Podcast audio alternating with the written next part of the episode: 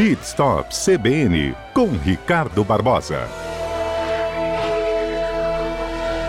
Vou reforçando que o nosso telefone para mensagens 99299 4297 está abertinho aqui, aguardando a sua pergunta chegar. Eu vou começar, inclusive, com a mais recente, tá? É do Alexandro, me perguntando sobre carro automático, completo ou faço troca do óleo de câmbio e qual é a orientação para o mesmo sistema aí de carro automático para o fluido de resfriamento, se ele troca ou completa. Ricardo, hoje é tira dúvidas, não é mesmo? Bom dia, Fernanda. Bom dia, nossos ouvintes. É verdade. Hoje nós vamos tirar várias dúvidas aí dos nossos ouvintes. Já chegando agora dessa do nosso amigo aí, Alexandro, né? Isso aí. Vamos lá. Ele perguntou se é, o carro automático ele completa o óleo ou ele troca o óleo por completo. Muito bem, Alex, você deve trocar o óleo. O, o carro automático demora muito para trocar o óleo. Alguns fabricantes eles até dizem que é acima de 200 mil quilômetros, outros acima de 100 mil quilômetros. Então eu digo o seguinte: você tem um carro automático, já está na casa dos seus 100, 110, 120 mil quilômetros, você deve trocar o óleo por completo. Já que você nunca trocou esse óleo, compre um óleo de qualidade, veja o manual e troque em cima das recomendações do fabricante. A mesma forma é o fluido de resfriamento do carro. Também deve trocar completo. Essa coisa de você completar vai dar muito problema porque você não sabe o tipo do óleo que estava. Então você mistura um, um, tipo de óleo com outro tipo de óleo, um fabricante com outro tipo de fabricante. Óleo deve se trocar sempre por completo. Ok. Vamos para a próxima? Vamos embora lá, Fernando. Você pergunta e eu respondo lá de cá, hein? Tá bom. Eu tenho aqui, ó, um carro com câmbio manual. Às vezes a bateria me deixa na mão. Faço o carro pegar no tranco? Isso danifica alguma peça no veículo? Olha, já ouvimos relatos, Fernanda, de que a correia dentada ela quebrou. Essa coisa de empurrar o carro quando ela acaba a bateria é uma verdade. Então a pessoa acaba empurrando o carro e, e para isso coloca a primeira ou a segunda marcha. São marchas muito fortes, né? E é, quando ela pode quebrar, pode não quebrar, mas pode às vezes pular um dente. Isso é o que danifica. Né? Em alguns casos, não. Muitos casos nós já fizemos aqui, já fizemos quando menino, garoto, empurrando carro de amigo que acabou a bateria. É uma verdade. É, o ideal é que você coloque na terceira marcha e quando as pessoas forem empurrar o carro para dar no tranco, solta, aquela coisa solta, você tira o pé da embreagem, claro, isso é um carro é, manual, é, ele vai pegar com mais facilidade e não vai danificar. Mas nós já ouvimos relatos que já quebrou correia dentada, quando a pessoa fez isso em primeira marcha, principalmente em primeira marcha, não sabia fazer, ele soltou com muita força, quebrou correia dentada. É perigoso. Uhum, tenho mais. Agora é o ar-condicionado. Tenho o hábito de deixar o ar-condicionado sempre ligado. Não desligo, tá? Na verdade, ele só desliga quando eu desligo o carro também. Tem problema? Deixar ligado direto? Olha, Fernanda, no passado tinha problema sim. Os carros de antigamente você tinha problema. Hoje em dia não. Hoje tem um relé que ele corta a corrente dos outros componentes. Isto é, quando você vai ligar o carro, é, a toda aquela energia, toda aquela força da bateria, ela vai direto para o arranque. É o que está necessitando ali que o carro funcione, né? Então ela vai precisar toda aquela energia ali. Então hoje não tem mais problema que o relé já faz isso por nós. Mas nos carros mais antigos que não tinham isso, recomendo que você desligue o ar-condicionado para que você possa ligar o carro. E a mesma coisa com o farol, porque ele vai precisar de toda a força, toda a carga para fazer o carro funcionar através do motor de arranque. Aqui tem uma história também, Ricardo, que quando a gente estiver tá, aproximando da garagem, né, para estacionar o veículo, aí já é, fechando o dia mesmo, né? É, você tem que levar ele no, no modo quente, depois desligar, que ele faz uma limpeza, uma higienização, é isso mesmo? Você está falando do ar-condicionado? Do ar-condicionado. Fernanda, ninguém faz mais isso, Fernanda. o, o... ninguém faz modo quente, faz mais nada. Hoje em dia a pessoa chega na garagem... É tudo no automático, né? Não, já está pegando o celular, pegando bolsa, mochila, já está saindo, larga o carro para lá, os vidros já fecham tudo sozinho, e tu está lá perto do elevador e aperta o botão, vai fechando tudo. Hoje mudou muito. Hoje não precisa mais disso, não. Essa coisa de desligar, fazer, nada disso. O carro hoje faz tudo pela gente. Fica tranquila, tá? Tá bom. Manda Essa é boa aí. aqui, ó. Tem mais uma. Tem o hábito de descansar o pé esquerdo na embreagem. Isso danifica? Ô, oh, Fernando, já falamos várias vezes sobre isso. Esse ato de descansar o pé na embreagem é mais comum do que a gente imagina, tá? Ele danifica, sim, o conjunto de embreagem, que é composto de disco, colar e platô de embreagem. E a peça que sofre, é, mesmo que esteja apoiando mesmo um pouquinho o pé na embreagem, você ouvinte aí que está dirigindo, apoiando aquele pezinho na embreagem, olha aí, olha aí para sua esquerda aí, você está pisando com o pé na embreagem, cuidado, porque está comendo, sabe o quê? O colar da embreagem, que é conhecido como rolamento da embreagem mesmo que encostando um pouquinho, ele vai desgastar o colar da embreagem. Então, fique atento, porque vai ter que tirar o motor ou a caixa para depois substituir esses itens. E é caro, não vale a pena apoiar o pé na embreagem. Todo mundo tirando o pezinho da embreagem, então, hein? É isso aí. Detergente de cozinha no reservatório do para-brisa, pode? Eita ferro, olha, as pessoas aí que querem colocar detergente, não é recomendado. Detergente de cozinha no para-brisa não tem problema para o para-brisa, não. O vidro não tem problema. O problema é quando você está na estrada, você vai lá e aciona, e ele vai jogar esse, esse detergente, vai pegar no teto, vai pegar na tampa traseira, às vezes o, o, carro tem limpador da tampa traseira, ele sai escorrendo ali pela tampa. O detergente, com a ação do sol, ele vai manchar a pintura. Então não é recomendado, e isso é tão barato no posto de combustível, eu acho que, Fernando, deve ser, vou arriscar, tá, meus ouvintes, ah. é 10 reais. 10 reais esse líquido, você pode colocar metade, esse shampoo, deve ser alguma coisa perto disso, entre 10, 12, 15 reais.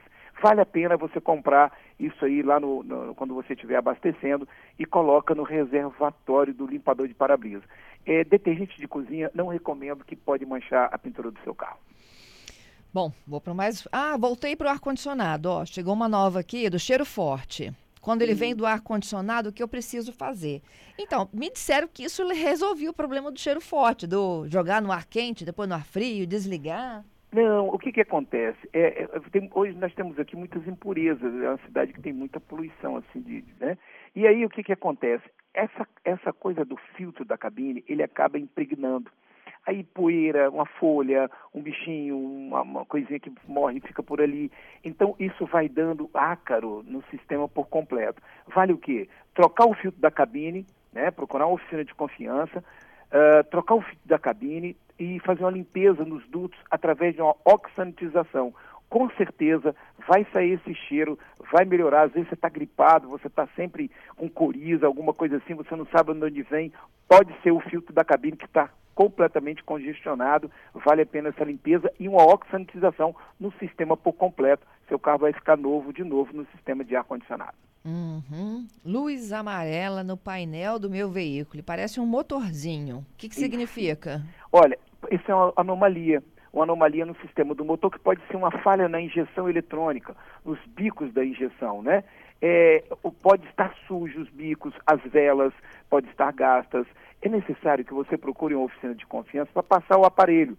E aí ele vai checar quando passar o aparelho, ele vai observar aonde está a anomalia. Ah, é no bico injetor, ah, é uma sujeira, ou então as velas, ou o cabo, ou então a própria ação da lâmpada. Tudo isso vai ser detectado através desse equipamento que vai fazer o rastreamento e a leitura do sistema do seu carro. Vale hum. a pena observar de imediato, senão vai aumentar o consumo também, tá, Fernando? Ok. Ó, mais uma. Quando baixar o fluido do arrefecimento, posso completar com água desmineralizada até a troca de, por completo? É a pergunta do Gerson. Olha só, Gerson, o que, que acontece? Quando abaixa o sistema, o, o, se você tiver que sair de um sufoco, uma coisa qualquer assim, pode. Você pode colocar essa água, é uma água uh, do, filtro, mas o ideal é que você depois é, complete com o líquido de arrefecimento que ele está no manual do fabricante, o recomendado, porque tem vários modelos. Tem o azul, tem o bege, tem o rosa, é, então você tem, você tem que colocar o que está especificado no manual do fabricante, porque ele é um líquido refrigerante que ele também não deixa que o carro aqueça. Então ele é muito importante usar o líquido correto do carro. O NEM tem um Iarias 2122. Saí com meu carro pela manhã, a luz de temperatura acendeu. Procurei vazamento, Ricardo, não achei. O óleo também não está escuro, o carro não ferveu, mas a temperatura subiu. Para onde foi a água? Mistério. Essa água ela pode ter entrado dentro da câmara de combustão ali e ela foi para dentro do motor. Você puxa a vareta de óleo, vê se ali o óleo não está meio branco. Pode ser que ele esteja indo esse, esse, essa água, ele, ele falou que essa água está sumindo, não é isso? Sim. Essa água ela pode estar tá indo para dentro do motor e o que, que vai acontecer? É, você vai observar que o óleo vai ficar meio esbranquiçado. Isso é um negócio interessante. Eu peguei uma vez, Fernando, uma dificuldade muito grande.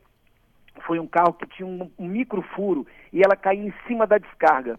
Então a gente não via, o cliente não via. É, na garagem dele não tinha água, não, não, não tinha nada, vestígio nenhum.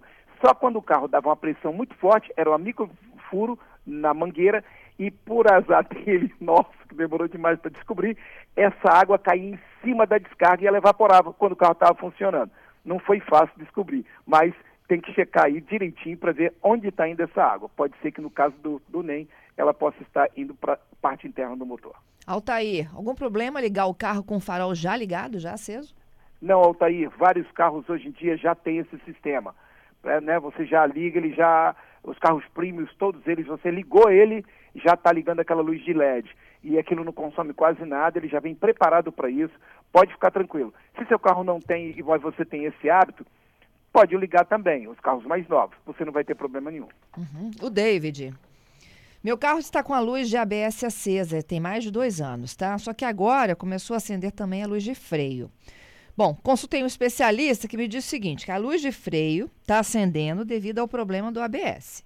Aí ele disse: Meu Deus, mas se estava dois anos já acesa a outra, por que, que só agora aparecia esse, apareceria esse segundo problema? O, o que, que acontece, David? Você pode estar com problema em algum dos sensores das rodas. Esse carro, eu não sei qual é o seu carro, mas o seu carro pode ter quatro sensores. Cada roda tem um sensor do ABS. Ela pode começar a dar problema e você tem que trocar esse sensor. Ah, quando você vai para uma revisão, as concessionárias geralmente trocam os quatro quando dá problema, porque ela sabe que vai dar o da roda direita, dianteira, depois da roda esquerda, depois da roda traseira, e aí vai dando. Troca logo os quatro, resolve o problema. E também tem que ver o sistema de ABS. Passando o aparelho nele, você vai ver se não está no conjunto de ABS, que é o leitor dele. Precisa checar isso aí, porque freio é segurança. Fica atento aí. Não fique andando com o carro com essas duas luzes acesas. É importante a avaliação de um mecânico da sua confiança. Nosso Tira Dúvidas, parte 2, então, volta na próxima segunda. Tem muita coisa chegando. Eu já vou te dar um spoiler aqui para você se preparar, viu, Ricardo? Então, tá sempre preparado, vem, né? Semana que vem a gente volta tirando as dúvidas dos nossos. Isso, nossos olha ouvintes. que legal essa. Pneus novos, vão para dianteira ou traseira? Essa eu também acho super legal da gente responder. Tem mais. É. Calibrar Primeira hora do dia, carro frio, durante o dia, não faz diferença. Então, já conto contigo na segunda que vem. Então, semana que vem, não perca a parte 2, né? É, respondendo os nossos ouvintes. Um abraço, até semana que vem.